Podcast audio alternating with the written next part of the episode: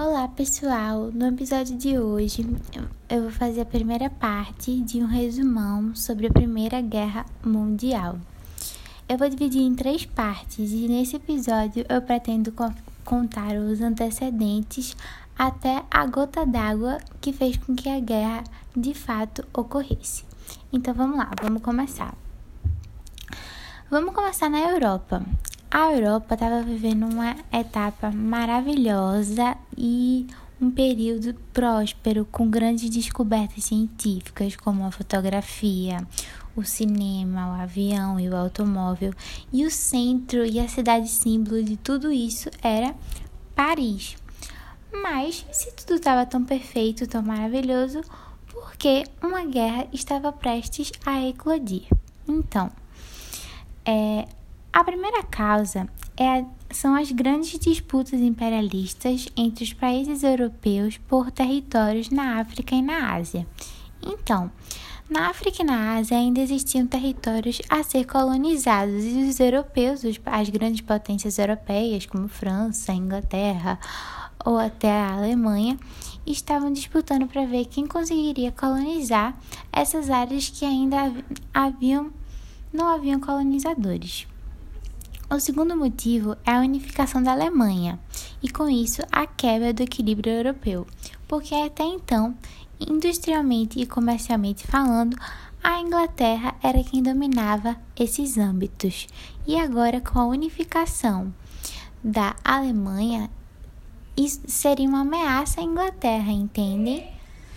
É, porque ela estava se tornando uma potência industrial e comercial tão grande que poderia talvez até superar a Inglaterra.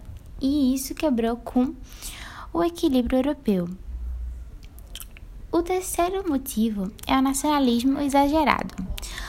O que seria isso? São os povos que não possuíam países e queriam se tornar estados autônomos. O grande exemplo disso são os Balcãs, mas aí eu vou fazer um episódio separadinho explicando toda essa treta porque ela é bem complicada. Não diria complicada, mas bem extensa. Então, vamos deixar para outro episódio para explicar direitinho. O quarto motivo é a rivalidade entre os países. Então, alguns países tinham rivalidades, e eu vou começar com a Alemanha e a França. Um pouquinho antes de tudo isso, havia ocorrido a Guerra Franco-Prussiana, na qual a Alemanha saiu vitoriosa e a, se aposs, apossou da França a, o território da Alsácia-Lorena. E isso, o sentimento de perder esse território, essa área e a própria batalha causou o revanchismo francês, que seria essa vontade de se vingar, esse negócio de tomar de volta o que é deles, entendem?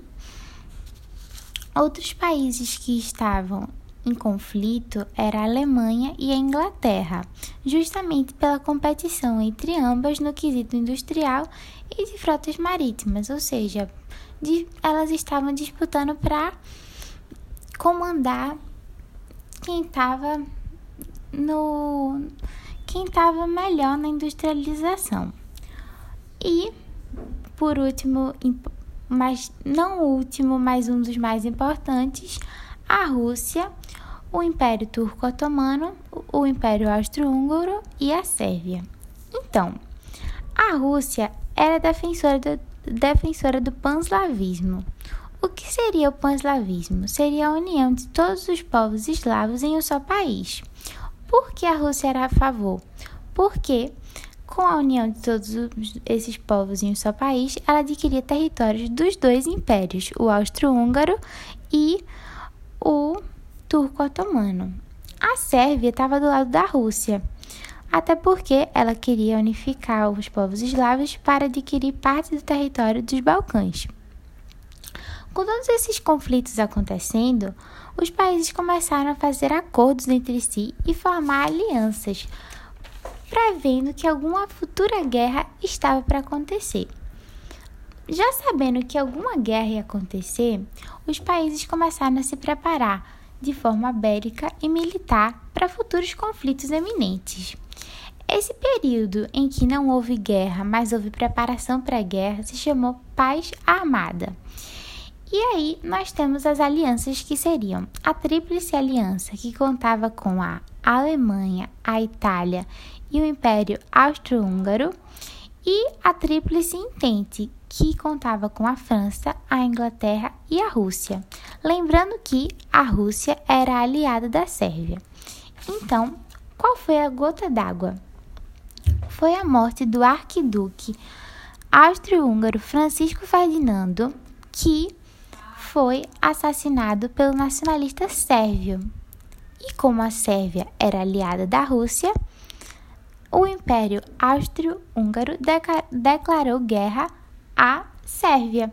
A Sérvia era aliada da Rússia, logo eclodiu a guerra, porque todos os países que já haviam formado suas alianças começariam a disputar. No próximo episódio, vamos falar um pouquinho mais sobre desdobramento, os desdobramentos e fases da guerra